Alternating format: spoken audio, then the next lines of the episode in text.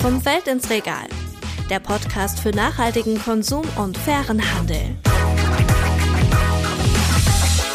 Ein frohes neues Jahr, ihr Lieben da draußen. Ich hoffe, ihr seid gut reingerutscht. Jetzt haben wir auch schon fast Ende Januar. Und äh, ja, Mira, dir auch ein frohes neues Jahr. Ja, danke. Dir auch ein frohes neues, JJ. Ich hoffe, alles ist fit bei dir. Ich meine, äh, wir haben uns jetzt schon länger nicht gehört und ich würde sagen, es ist höchste Zeit für eine neue Podcast-Folge, oder? Absolut. Dann würde ich sagen, nichts wie ab in Folge 85.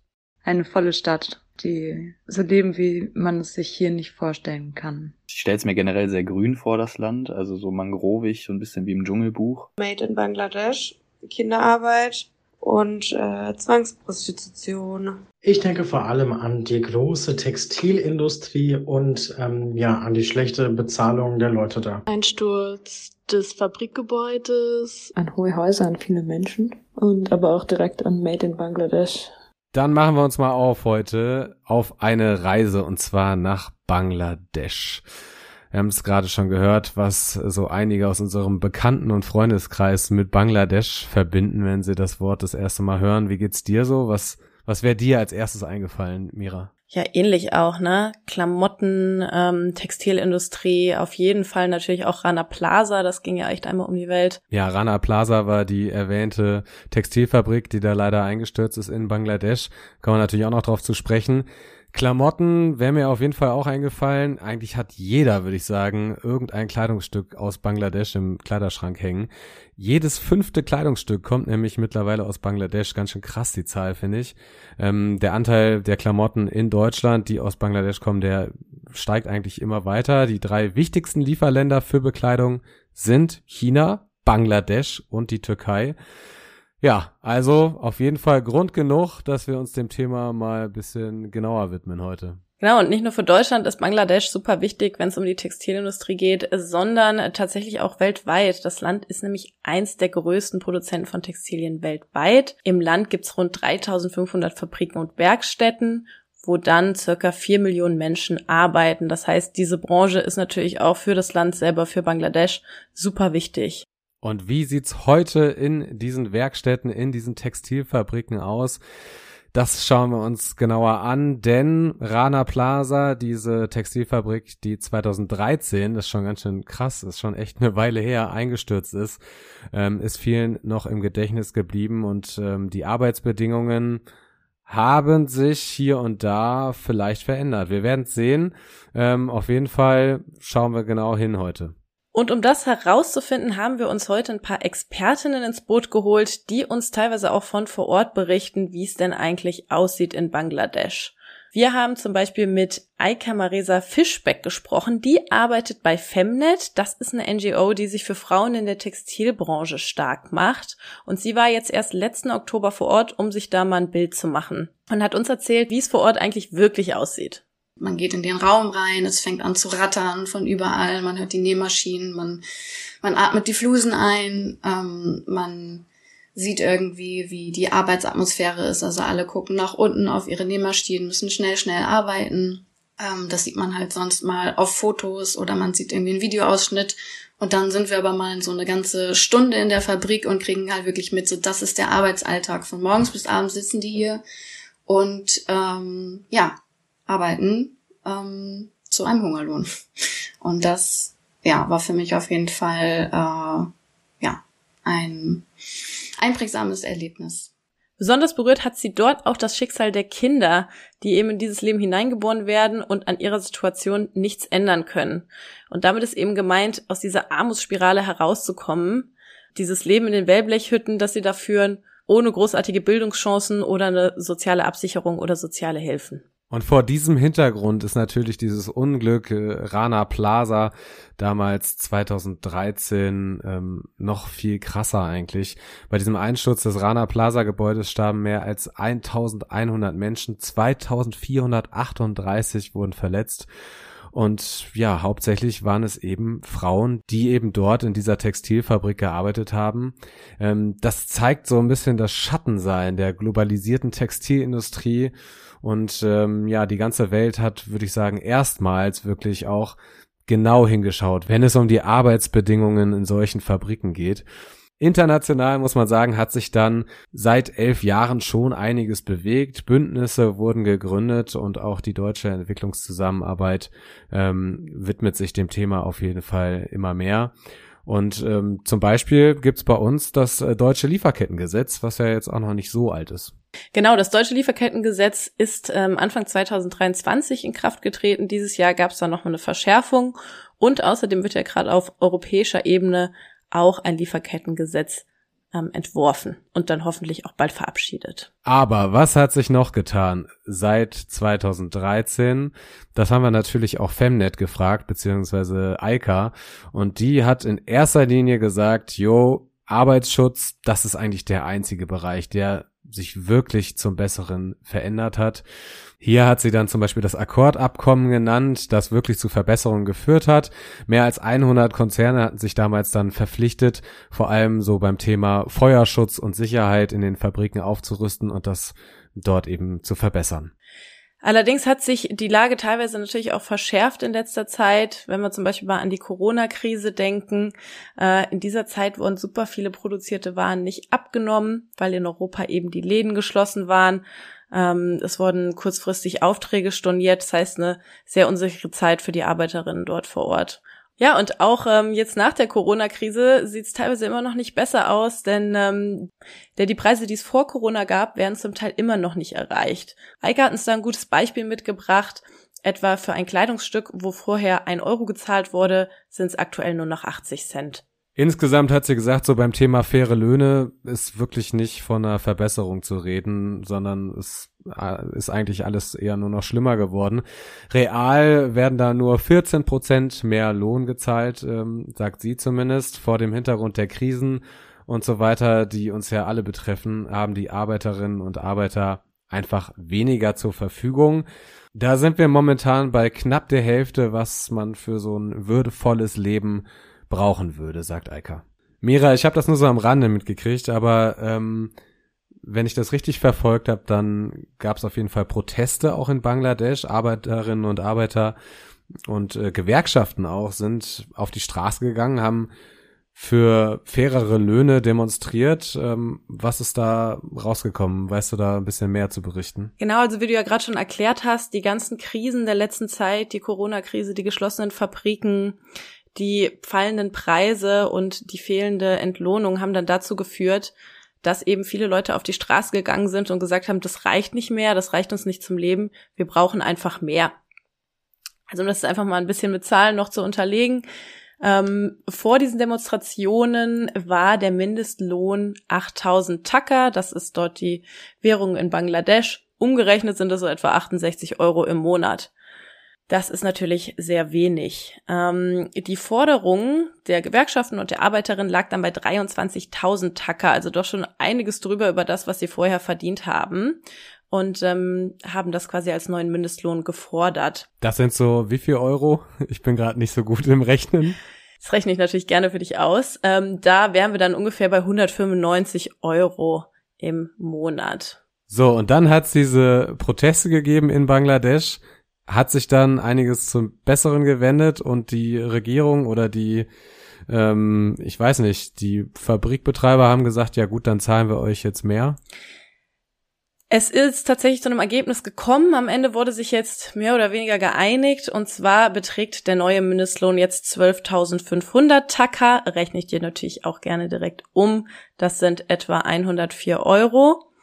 Das heißt, ähm, naja, in der Mitte getroffen haben wir sich nicht so richtig. Aber da kann Eika uns vielleicht auch einfach nochmal von berichten, wie die Proteste vor Ort abgelaufen sind. Genau, die Proteste waren ähm, ja nicht sehr erfolgreich. Die ArbeiterInnen wurden eingeschüchtert, wurden verprügelt, ähm, es wurden gezielt Arme gebrochen. Ähm, wir haben äh, ja, es wurde Tränengas eingesetzt, äh, Gummigeschosse und so weiter. Also es war wirklich sehr brutal und es sind auch vier Menschen gestorben in den Protesten. Ähm, Genau, der, der Vorschlag aus dem Ausschuss wurde dann an die ähm, Premierministerin Sheikh Hasina weitergegeben und die ähm, hat dann diesen Betrag angenommen. Eigentlich, um das kurz nochmal festzuhalten, der Betrag, äh, über den hier gesprochen wird, das sind eben diese 12.500 Tacker, also umgerechnet 104 Euro. Ja, und gescheitert ist das Ganze an fehlender Unterstützung der Unternehmen, hat uns äh, Eika auf jeden Fall berichtet. Ähm, ja, da sind natürlich mehr Player im Spiel, das ist auch klar, sagt sie auch. Aber grundsätzlich sind es schon die Fabrikbesitzer, die großen Marken, die die Kleidung dann verkaufen und der ganze Handel, der da schon die Zügel in der Hand hält, oder? Genau, was wir natürlich auch gesehen haben während diesen Demonstrationen, es gab auf jeden Fall auch Zuspruch von großen Playern in der Branche, die gesagt haben, ja, wir möchten auch eine Mindestlohnerhöhung, ähm, aber die wenigsten legen sich dann wirklich fest und sprechen auch eine Zahl aus. Und ähm, da ist natürlich immer ein großer Spielraum, wenn man sagt, ja, wir möchten natürlich mehr bezahlen, aber wie viel, das äh, definieren wir jetzt nicht. Weil es natürlich auch momentan recht bequem beziehungsweise praktisch ist, dass in Bangladesch einfach ja sehr niedrige Löhne gezahlt werden oder gezahlt werden müssen. Und die Fabrikbetreiber haben auch die großen Unternehmen haben einfach auch ein bisschen Angst, sagt zumindest Eika, dass da einfach die großen Marken dann in andere Länder gehen, wenn sie eben höhere Löhne plötzlich zahlen müssen und äh, diese höheren Löhne dann im Endeffekt auch äh, einfach eingepreist werden, wie man so schön sagt. Dabei sind höhere Löhne natürlich super wichtig, wenn es darum geht, dass es den Arbeiterinnen vor Ort besser geht. Und deshalb arbeitet Femnet vor Ort eben eng mit den Gewerkschaften zusammen, insbesondere um die Rechte der Frauen zu stärken. Sie leisten dort finanzielle Unterstützung und helfen eben auch Beschwerden beim BAFA einzureichen. Ähm, kurzer Exkurs, das BAFA ist ähm, das Amt, was eben dafür verantwortlich ist, dass das Lieferkettengesetz hier in Deutschland auch eingehalten wird. Und da können die Menschen beispielsweise eben auch Beschwerde einreichen, falls solche Sorgfaltspflichten verletzt werden. Das ist aber nicht alles. Femnet führt zudem auch noch Befragungen unter den Arbeiterinnen durch und installiert Beschwerdemechanismen vor Ort. Aber nicht nur Femnet ist natürlich vor Ort und arbeitet für die Rechte und bessere Arbeitsbedingungen der Menschen dort, sondern die ILO, die International Labour Organization, ist natürlich auch vertreten. Und hier haben wir mit Dr. Annette Niederfranke gesprochen. Sie ist die Leiterin der Repräsentanz der ILO in Deutschland. Also mich ärgert am meisten, äh, dass sozusagen diese Kernearbeit, die getan werden muss in den Ländern, ähm, und dass diese Kernearbeit nicht gesehen wird und dass immer wieder neue, neue Themen aufkommen. Ich glaube, es ist gerade im Bereich der sozialen Sicherung total notwendig, dass man dabei bleibt, sowas einmal durchzudeklinieren und etwas aufzubauen. Und natürlich daran immer auch ähm, eine Überprüfung zu legen, dass da auch Inspektoren unterwegs sind, so dass man mal einen Prototyp hat, von dem man aus weitergehen kann. Das war auf jeden Fall ein sehr sympathisches Gespräch mit Frau Dr. Niederfranke. Ähm, haben wir sehr viel erfahren. Äh, ich habe mir erst gedacht, äh, sie redet von Kernarbeit, aber sie hat Kernerarbeit gesagt. Ähm, musste ich erstmal googeln, aber vielleicht erklärst du noch mal kurz, was das für ein Begriff ist. Ja, war mir tatsächlich auch neu, wieder was gelernt. Der Begriff Kernerarbeit ähm, steht für harte körperliche Arbeit. Ich glaube, das ist schon etwas älteres Wort und das kommt vermutlich von den Wagenziehern, die man früher Kerner nannte und die eben diese schwere, harte körperliche Arbeit verrichtet haben. Heißt also richtig malochen und das haben wir ja auch gerade schon gehört von Eika, ähm, richtig malocht wird in diesen Textilfabriken auf jeden Fall. Aber wie kommen wir eigentlich auf das Thema Bangladesch? Es ist jetzt kein Zufall, denn im letzten Jahr hat das Entwicklungsministerium in Deutschland seine neue Asienstrategie verabschiedet. Da steht einiges drinne. Ähm, ein Schwerpunkt ist tatsächlich die Förderung der Geschlechtergleichstellung. Aktuell ja ein Querschnittsthema in der deutschen Entwicklungspolitik. Wir hatten schon die feministische Außen- und Entwicklungspolitik. Auch in der Afrika-Strategie wurde das mit aufgenommen. Unbedingt mal reinhören. Dazu haben wir auch eine eigene Folge gemacht. Genau. Und auch natürlich jetzt in der Asienstrategie haben wir die Geschlechtergleichstellung wieder mit dabei. Okay, was steht noch drin? Berufliche Bildung in grünen Zukunftsbranchen. Das klingt auf jeden Fall sehr gut. Äh, Green Economy ist hier das Stichwort. Ähm, ja, und vor allem haben wir natürlich geguckt, so Bangladesch. Ähm, wie betrifft diese Asienstrategie Bangladesch? Spotlight auf Textilwirtschaft und äh, hier sind dann drei Punkte genannt. Schutz und nachhaltige Nutzung von Ressourcen, Textilindustrie kreislauffähiger machen und dadurch neue Arbeitsplätze in zukunftsfähigen Wirtschaftszweigen schaffen. Und zu guter Letzt Förderung grüner Energie und industrieller Wertschöpfungsketten. Ja, das klingt jetzt natürlich erstmal alles super, aber was hat sich denn eigentlich verändert äh, zur letzten Asienstrategie? Ich glaube, die liegt auch schon wieder etwas über zehn Jahre zurück. Ja, also wenn man der Taz glaubt, äh, da habe ich mich auf jeden Fall in einen Artikel reingeklickt, ähm, dann heißt es einfach weiter so, aber feministisch. Ganz so einfach ist es natürlich jetzt nicht. Also da hat sich schon einiges getan. Aber der größte Unterschied ist definitiv dass das Ganze eben feministisch ausgerichtet sein soll. Ja, und wir haben uns die alte Strategie auch mal vorgenommen und haben da einfach mal reingeschaut. Die wurde damals noch unter dem Vorgängerminister Gerd Müller verabschiedet. Und ich habe da einfach mal Steuerung F gedrückt und nach den Wörtern Feminismus oder feministisch Ausschau gehalten.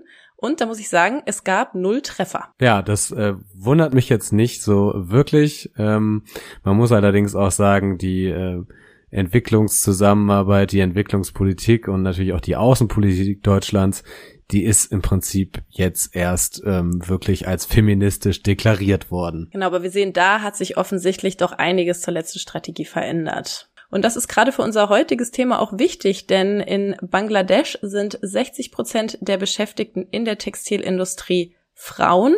Genau, und es ist auch wichtig, dass wir da einen besonderen Augenmerk drauflegen, denn nicht nur in Bangladesch, sondern in vielen anderen Ländern auch haben Frauen einfach eine Mehrfachbelastung. Neben dieser Arbeit übernehmen diese viele Care-Aufgaben. Das heißt, wenn die nach Hause kommen, dann geht der Arbeitstag oft erst richtig los. Dann muss die Familie versorgt werden, die Kinder möchten Aufmerksamkeit.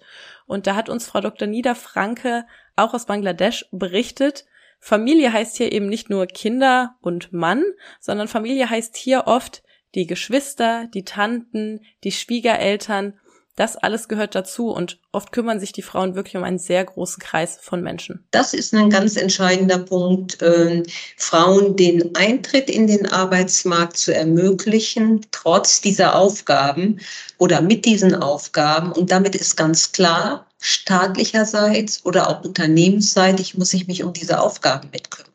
Wenn ich möchte, dass äh, Frauen erwerbstätig sind und ihre gute Arbeit weitermachen, dann muss ich ermöglichen und auch mitorganisieren, dass Kinder betreut werden. Und natürlich ist es in dem Zusammenhang dann auch wichtig, dass es in manchen Bereichen zumindest dann auch ein Kriterium dafür ist, ob Deutschland eben Entwicklungszusammenarbeit leistet oder halt nicht. Ähm, in dieser Asienstrategie stehen aber noch weitere Themen drin, Eika Maresa Fischbeck, die findet es besonders gut zum Beispiel, dass Geschlechtergleichheit unterstützt werden soll. Wie genau, das muss man allerdings nochmal abwarten, meint sie. Ähm, andere Themen wie zum Beispiel geschlechtsbasierte Gewalt am Arbeitsplatz, was wir gerade schon gesagt haben, ist ein großes Thema für Femnet. Ähm, das findet auch Platz in der Strategie. Ähm, außerdem soll bei dem Aufbau sozialer Sicherungssysteme unterstützt werden, damit Menschen besser gegen Armut, Krankheiten und Katastrophen geschützt sind. Ähm, in dem Zusammenhang wird auch das Employment Injury Scheme beschrieben, ein Projekt zur Einführung einer Unfallversicherung in Bangladesch. Das wird von der GZ und von der ILO umgesetzt und wird auch aktiv von Femnet unterstützt. Das Employment Injury Scheme hat Eika gerade erwähnt. Ähm, Mira, ich würde dich bitten, das da nochmal ein bisschen zu erklären. Was ist das? Genau, das hat Eika ja schon kurz gesagt. Es handelt sich dabei um eine Unfallversicherung. Das ist momentan allerdings noch ein Pilotprojekt, ging 2022 an den Start und jetzt gibt's erstmal drei Jahre quasi wie so eine Testphase. Und da geht es erstmal darum nachzuweisen, dass so eine Versicherung eben auch den Unternehmen vor Ort zugutekommt. Ähm, da erwartet man beispielsweise Produktivitätssteigerung und auch den Erhalt der Wettbewerbsfähigkeit, was für Unternehmen einfach wichtig ist. Was aber natürlich auch Sinn macht, wenn ich mich als Arbeiterin sicher fühle und weiß, ich bin abgesichert, leiste ich natürlich auch einfach eine bessere Arbeit. Damit haben wir jetzt schon ganz schön viele Themen auf dem Tisch, die auch in dieser Asienstrategie des Entwicklungsministeriums erwähnt wurden. Das ist auch alles sehr erfreulich, findet Eika, dass diese Themen da ihren Platz finden. Sie hat allerdings auch so ein paar Punkte, wo sie sagt so, ja, also das finde ich jetzt nicht so gut. Kritik zum Beispiel daran, dass eigentlich so der Grundpfeiler der sozialen Sicherung noch nicht existiert also es auch irgendwie schwer umsetzbar sein wird, zum Beispiel bei Katastrophen ähm, zu reagieren und da eben das Leben der ArbeiterInnen zu sichern. Weil Alka sagt einfach, das tägliche Leben vieler ArbeiterInnen, das ist eben einfach noch nicht gesichert und geregelt. Und ähm, ja, da muss man halt eigentlich zuerst ran. Grundsätzlich meint sie, ja, es ist auf jeden Fall gut, dass die Zivilgesellschaft auch mehr noch mit einbezogen werden soll.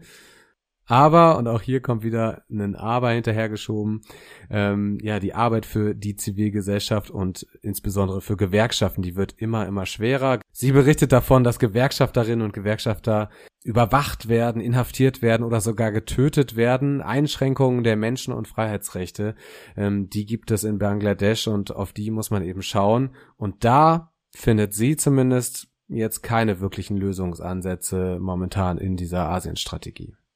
Eine Organisation, die genau da auch ansetzt und versucht, die Situation zu verbessern, beispielsweise dadurch Gewerkschaften zu stärken und mit verschiedenen Organisationen vor Ort bessere Arbeitsbedingungen durchzusetzen, ist die ILO. Auch bei den Unternehmensverbänden muss man ja sagen, die gibt es zum Teil.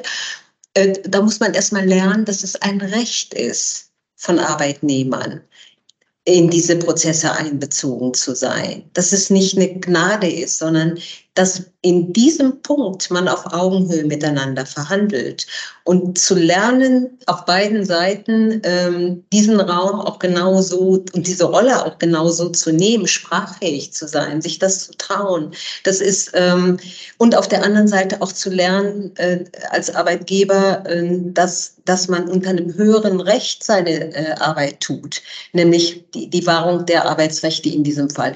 Ja, ich finde es wichtig, das auch einfach nochmal zu hören, dass da erstmal diese grundlegende Basis einfach geschaffen werden muss, ähm, von Respekt und dass man sich auf Augenhöhe begegnet, um solche Verhandlungen eben irgendwie durchführen zu können, war mir ehrlich gesagt gar nicht so auf dem Schirm. Weiß jetzt nicht, wie es bei dir aussieht, JJ. Ja, ich fand es auf jeden Fall auch spannend, was äh, Frau Dr. Niederfranke so erzählt hat und dass das im Prinzip ja auch so fast was mit Diplomatie zu tun hat, finde ich, äh, wie diese UN-Sonderorganisation da handeln muss, dass sie eben mit ganz vielen verschiedenen Seiten im Gespräch bleiben muss, um die Situation für die Arbeiterinnen und Arbeiter zu verbessern. Lass uns doch noch mal ein bisschen über die Green Economy sprechen. Du hast es ja eben schon mal kurz erwähnt, das ist auch ein großes Schlagwort in der Strategie. Was bedeutet das denn eigentlich für Bangladesch? Ja, das ist so ein bisschen die Frage und äh, vor allem auch die Frage, ob da nicht quasi so ein Schritt vor dem anderen gemacht wird. Äh, das ist zumindest ja die Kritik, die hier und da zu hören ist. Dr. Niederfranke von der ILO, die sagt auf jeden Fall, dass sie auch findet, dass hier und da doch eher die Basics noch fehlen, äh, um sich so einem großen Thema zu widmen. Ja, weil was wir hier immer wieder vergessen ist, ähm, dass man da wirklich, wie du schon sagst, bei der Basis anfangen muss. Also wenn wir da mal nach Bangladesch als Beispiel schauen, aber auch in vielen anderen Ländern, ähm, haben die Leute keine Meldeadresse. Also es gibt überhaupt kein Melderegister. Viele Leute haben gar keine Bankkonten. Und das heißt, die Diskussion, die wir hier dann über Green Economy und Green Jobs führen, ähm, greift diese Basissachen eben gar nicht richtig auf. Das hat uns auf jeden Fall Dr. Niederfranke nochmal deutlich gemacht. Und das ist eben auch, warum diese Veränderungen so lange dauern. Wenn wir uns jetzt überlegen, Rana Plaza, das ist mittlerweile elf Jahre her, sollten wir da nicht irgendwie schon viel weiter sein und ein komplettes sicherndes Netz für die Arbeiterinnen haben, ja, sollten wir vielleicht, aber wenn wir dann bedenken, dass all diese Basissachen überhaupt erstmal aufgebaut werden müssen, macht es, glaube ich, auch Sinn, warum das so ein langwieriger Prozess ist. Und jetzt noch mal kurz der Blick in diese Asienstrategie des äh, deutschen Entwicklungsministeriums.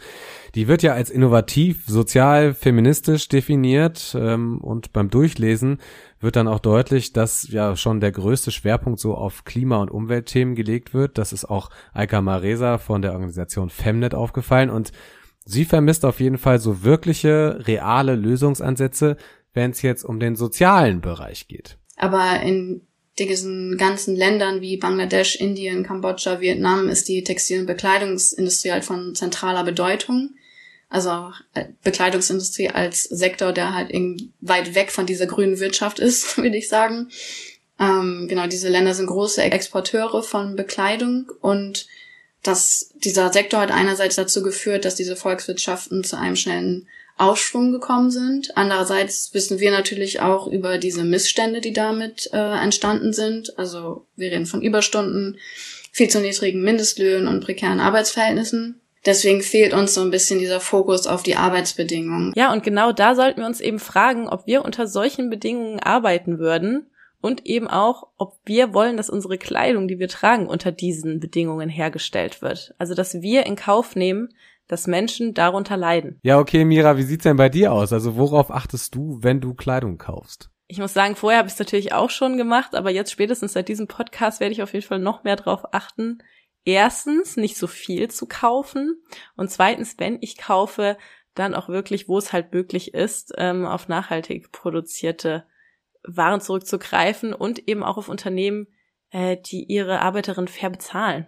Wie sieht's denn bei dir aus? Ja, also ich muss sagen, ich kaufe wirklich sehr, sehr selten Klamotten. Das äh, geht vielleicht so als Plus auf mein Konto. Allerdings muss ich auch sagen, ich achte jetzt nicht immer drauf. Also wenn ich mir irgendwie mal ein paar neue Boxershorts kaufe oder Socken, dann muss da jetzt nicht ein Fairtrade-Logo dran sein. Ähm, da ist vielleicht auch noch Luft nach oben bei mir. Ich glaube, es ist auf jeden Fall schon viel geholfen, wenn wir uns alle mal ein bisschen mehr mit dem Thema noch auseinandersetzen. Und was man in jedem Fall machen kann, ist eben einfach kleine Labels unterstützen, die unter fairen Bedingungen herstellen und natürlich gibt's auch super viele Siegel, auf die man achten kann. Beispielsweise gibt es den grünen Knopf, es gibt das Fairtrade-Siegel und noch viele mehr. Und wenn ihr euch für das Thema interessiert, ähm, findet ihr unter siegelklarheit.de auch eine super Auflistung, welches Siegel für was steht. Das ist dann nochmal ein ziemlich äh, guter Tipp. Ähm ja, lass uns doch noch mal kurz so ein bisschen Resümee ziehen, ne, was wir heute so gelernt haben. Ähm, was ich auf jeden Fall interessant fand, war, dass das Lieferkettengesetz, was jetzt hier in Deutschland schon in Kraft ist und auf europäischer Ebene dann eben auch kommt, dann wirklich sehr direkten Einfluss auch haben kann, muss man sagen, auf das Leben der Arbeiterinnen und Arbeiter in Bangladesch, also auf das Leben der Leute, die unsere Klamotten herstellen. Ja, diese Gesetze sind auf jeden Fall schon mal ein super Schritt in die richtige Richtung. Ich fand es aber heute auch nochmal super erstaunlich zu lernen, wie viele Akteure eigentlich daran beteiligt sind, dass die Menschen vor Ort bessere Arbeitsbedingungen haben und faire Löhne bekommen. Also dass es eben nicht reicht, wenn ein großer Konzern sagt, wir zahlen jetzt einen fairen Lohn, sondern dass da ganz viele Menschen und Organisationen mit drin hängen. Ja, was mir auch nicht klar war, wie prekär die Lage tatsächlich ist in Bangladesch. Also wie schlimm es tatsächlich den Arbeiterinnen und Arbeitern und den Menschen dort ergeht, die halt sich auf die Straße trauen und eigentlich für etwas demonstrieren, was ihr gutes Recht ist, nämlich fair entlohnt zu werden und unter Arbeitsbedingungen arbeiten zu können, wo sie nicht Angst um ihr Leben haben müssen. Und wir haben natürlich auch gesehen, dass das alles einfach ein sehr langwieriger Prozess ist. Man kann die Situation nicht von heute auf morgen verändern. Und deshalb ist es auch so wichtig, an diesen Themen dran zu bleiben. Das hat uns Frau Dr. Niederfranke im Gespräch auch nochmal bestätigt. Sie ärgert es einfach, wenn man zu schnell in diesen fünf Jahresschritten denkt. Denn bei diesem Problem ist oft einfach ein bisschen Geduld und Durchhaltevermögen gefragt. Ich würde vielleicht gerne zum Abschluss noch mal eine Sache sagen, ähm, warum äh, dieser Aufbau der sozialen Sicherungssysteme so wichtig ist und man diese Durststrecke, das durchzuhalten, das zu tun machen muss. Weil jede neue Krise, die kommt, und wir haben das bei Covid gesehen, schlägt sofort so durch auf diese Länder äh, und auf die Einkommens- und Lebenssituation, dass ähm, es ohne äh, internationale und humanitäre Hilfe gar nicht geht. Und ich meine, dieses Learning wirklich dann umzusetzen, dass man das also besser gewappnet ist für die meisten Krisen. Also alle Länder, die irgendeine Form von sozialer Sicherung hatten, sind besser durch diese Krise äh, gekommen und meine Prognose ist, kommen auch besser durch alle anderen Krisen. Diesem Schlusswort haben wir eigentlich nichts mehr hinzuzufügen, würde ich sagen. Nächste Folge wollen wir uns dann um das Thema fairen Schmuck kümmern. Denn ich weiß nicht, ob du es wusstest, aber der Valentinstag steht quasi schon vor der Tür. Bei mir ist jeden Tag Valentinstag. Aber bis dahin bleibt immer schön fair und äh, nachhaltig. Ganz liebe Grüße gehen raus. Ciao. Bis dann. Ciao. Das war Vom Feld ins Regal. Ein Podcast der Initiative für nachhaltige Agrarlieferketten. Wenn du mehr zu nachhaltigem Konsum und fairen Handel wissen willst, schau auf Instagram vorbei bei Ich will fair.